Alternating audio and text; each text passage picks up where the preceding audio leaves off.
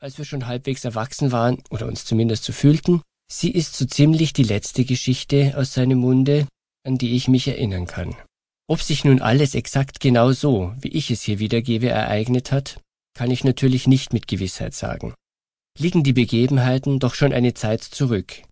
Eine Zeit, die ich im Gegensatz zu meinem Onkel Erwin, er wurde 1888 geboren und verstarb 1975, nicht miterleben musste. Sollten sich also Fehler, vor allem Unrichtigkeiten historischer oder musikwissenschaftlicher Art eingeschlichen haben, so bitte ich dich, geschätzte Hörerin, dich, geschätzter Hörer, sie der Schwäche meines Gedächtnisses und nicht etwa dem eigentlichen Urheber, meinem Onkel Erwin, anzulasten. Was nun die handelnden Personen betrifft, sei so viel gesagt. Sofern es sich nicht um historisch verbürgte Figuren handelt, sind die handelnden und erwähnten Personen frei erfunden. Grafing am Todestag Richard Wagners 2010 Präludium Elsbeth kam von der Oberrealschule.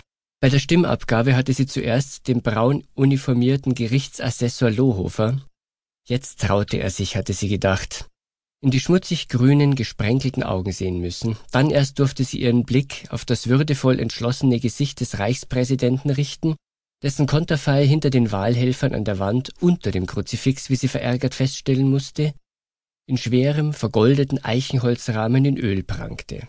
In den Rahmen waren Laub und Früchte dieses deutschesten der Bäume eingeschnitzt worden und gaben der entschlossenen Physiognomie des Ersatzkaisers, mächtiges Kinn und nach oben gezwirbelter Schnurrbart, Orden an der uniformbetuchten Brust, wohlweislich der blaue Rock seines Kaisers aus den Tagen von Tannenberg, den idealen Hintergrund. Dieser Mann stand für Kontinuität in unsicheren Zeiten, für Dauer innerhalb des Wandels und Sicherheit vor dem befürchteten Umsturz. Pfarrer Dr. Dreier hatte sie aus dicken Brillengläsern lauernd von unten herauf angestarrt, wie ein feister Brots. Elsbeth dachte in bajuwarischer Mundart, zumindest dieses eine Wort gerade, das hochdeutsche Kröte wäre ihr nicht im Traum eingefallen. Sein runder Kopf glänzte wie die pedantisch bis in die letzten Winkel hineingeölte Schultafel. Sein schütteres Haar war mit Zuckerwasser über die weit nach hinten hin raumfordernde, hohe Stirn drapiert und bedeckte die Schmach seines Alters wie in gleichmäßigen Zebrastreifen.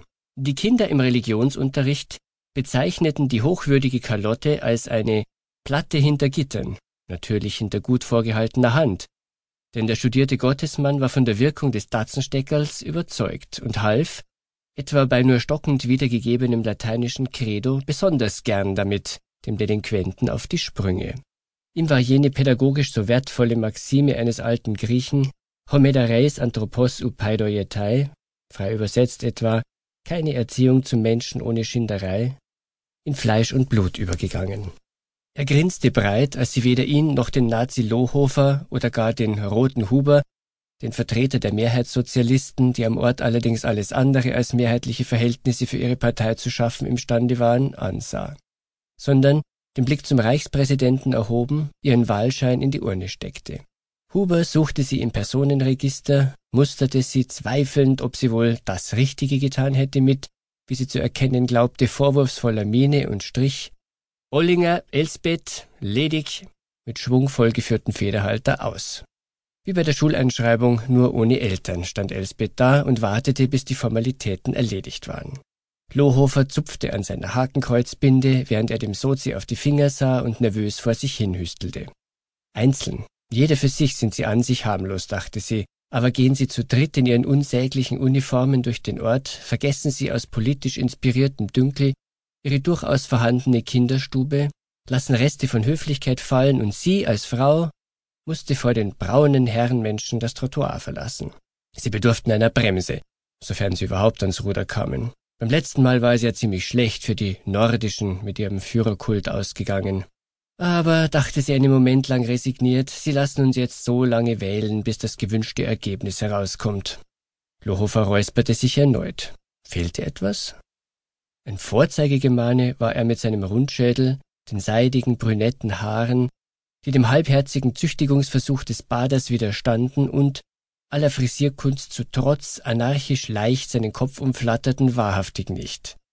Zum parteiüblichen Ultrakurzschnitt aller russischer Kriegsgefangener anno 1418 mochte er sich nicht durchringen.